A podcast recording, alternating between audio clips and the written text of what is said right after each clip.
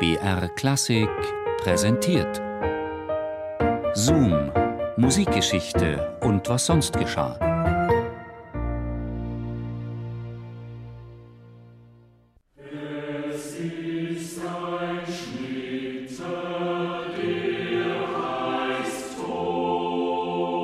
Blieb ich beim Jus, ich erschösse mich aus Langeweile.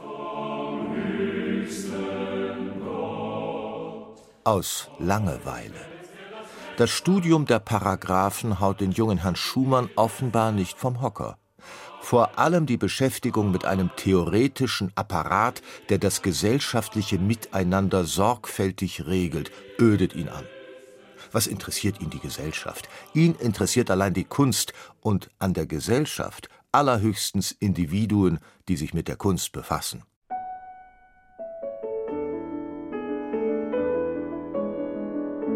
Sich für die Kunst zu entscheiden, damit auch gegen die Mutter aufzulehnen, das wird noch knapp zwei Jahre Zeit brauchen.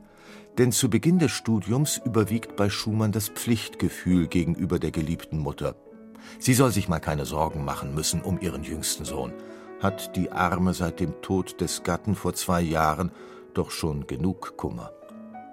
Schumann reißt sich also zusammen und will oder muss einen ordentlichen Lebensweg mit der Jurisprudenz einschlagen.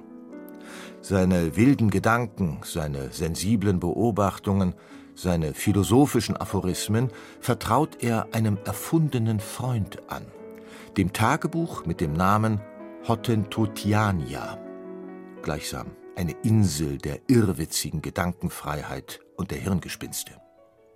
Hier schreibt Schumann über Gott und die Welt.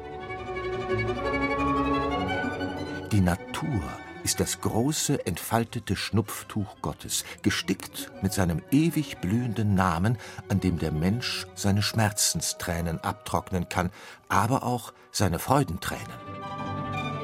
Ganz ehrlich, das passt doch überhaupt nicht zu den Texten auf Schumanns Schreibtisch, die sein Hirn zu verstopfen drohen. Gegenwärtiges Gesetz soll als ein Grundgesetz des Reiches und als ein ergänzender Bestandteil der Verfassungsurkunde angesehen werden. Dasselbe tritt mit dem Tage der Bekanntmachung durch das Gesetzblatt in Wirksamkeit und kann nur in der durch den Titel 10 Paragraph 7 der Verfassungsurkunde vorgeschriebenen Weise wieder abgeändert werden. Was bleibt Schumann da anderes übrig, als sich allein zur Erquickung, nebenbei versteht sich, wie es auch die Mutter genehmigt, einen Klavierlehrer zu suchen? Was für ein Glück, dass der renommierte Friedrich Wieck in Leipzig lebt und ihn unterrichtet. Es ist auch nicht verwunderlich, dass man beim Studieren solch staubtrockener Gesetzestexte die Kehle mit einem guten Tropfen befeuchten muss. Ja, Schumann raucht Zigarren, trinkt nicht gerade wenig Alkohol, schläft lange aus, verbummelt Vorlesungen. Aber immer noch überwiegt das Pflichtgefühl. Schumann flieht also aus der Zwickmühle nach Heidelberg. Kein Klavierunterricht mehr bei Wieck, keine Quartette, kein Gewandhaus. Wo, wenn nicht in Heidelberg, kann man sich ganz und gar aufs Studium konzentrieren? Und es hat tatsächlich den Anschein, als habe er nun endlich angebissen. Professor Thibaut lehrt altrömisches Privatrecht ein charismatischer Dozent, ein großartiger Redner.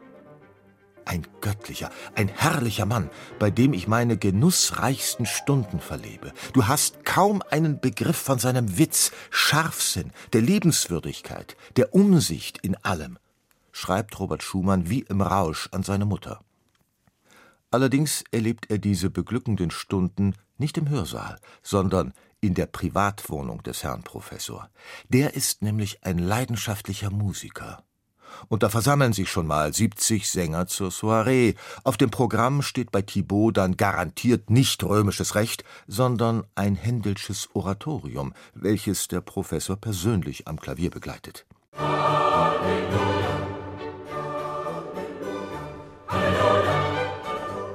Obwohl Schumann nur selten die Universität besucht, bescheinigt man ihm, er habe die Vorlesungen fleißig und aufmerksam gehört.